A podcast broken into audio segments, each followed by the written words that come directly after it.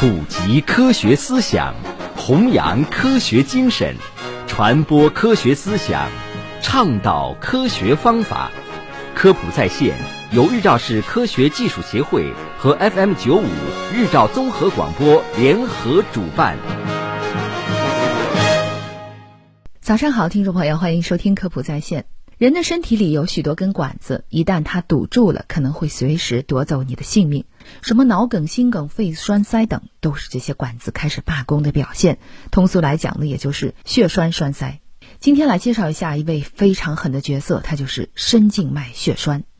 这位隐形杀手十分令人恐惧，发病前没有任何症状，发病迅猛，临床医生几乎没有时间抢救。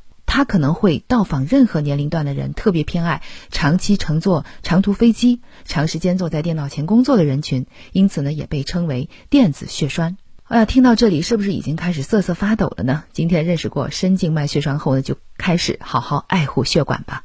那么什么是深静脉血栓呢？血栓这个词相信大家都不陌生，但是有一种血栓一定要引起重视。我们知道，人体有动脉和静脉，其中静脉呢又分为深静脉和浅静脉。浅静脉是指皮下组织内的静脉，简单的说呢，就是肉眼可见的静脉，一般抽血打针就会戳它。而深静脉呢，位于深筋膜深面，是血液回流入心脏的主要通路。当某些原因造成深静脉中的血液异常凝结时，就会形成深静脉血栓。深静脉血栓多发生在下肢，最可怕的是呢，通常在血栓形成后，发病前是没有任何症状及感觉的。深静脉血栓多发生在下肢，当某些原因造成深静脉中的血液异常凝结时呢，就会形成深静脉血栓。深静脉血栓多发生在下肢，最可怕的是，通常在血栓形成后呢，发病前是没有任何症状及感觉的。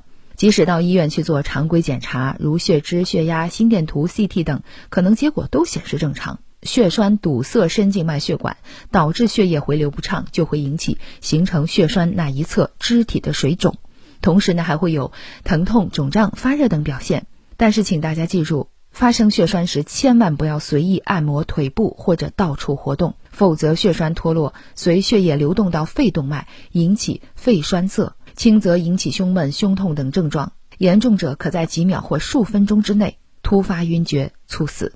此外呢，即使患者被幸运的抢救回来，依然存在致死性肺栓塞的复发风险，部分患者还会出现肺动脉高压，影响正常的心脏功能。那么，哪些人容易患上深静脉血栓呢？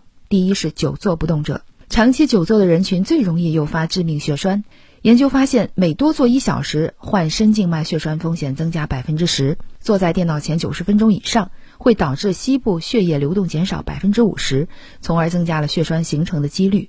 每天固定一个坐姿三小时以上的人，患下肢深静脉血栓的风险增加两倍。这是因为，当腿部运动的时候，肌肉会发生收缩。此时静脉瓣膜打开，以促进血液从下往上回流。而当肢体长时间不动，比如久坐、长时间卧床等，容易导致血流缓慢，更容易形成深静脉血栓。第二种人呢是静脉受压或者受损者。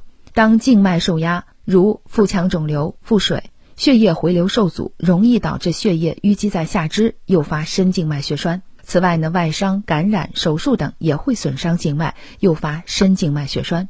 第三种人呢是肥胖者，肥胖者患静脉血栓栓塞症的风险是非肥胖患者的两到三倍，因为肥胖者血液中血脂偏高，导致血液粘稠，血流运行减缓，更容易形成深静脉血栓。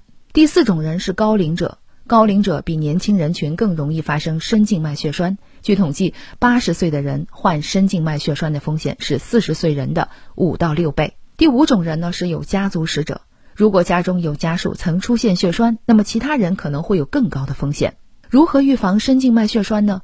迈开腿，动起来。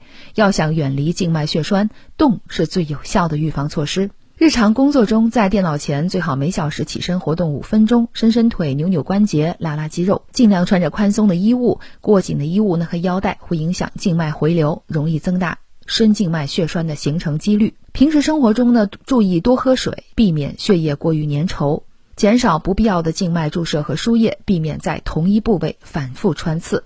最后呢，就是要及时就医了。如果出现下肢肿胀、疼痛、发热或不明原因的呼吸急促、胸闷和胸痛等症状，应该及时的到医院专科就诊，以便及时发现和治疗深静脉血栓或肺栓塞。想要远离深静脉血栓，最好的办法就是多运动。好了，以上就是今天的科普在线的内容，感谢您的收听，明天同一时间我们再会。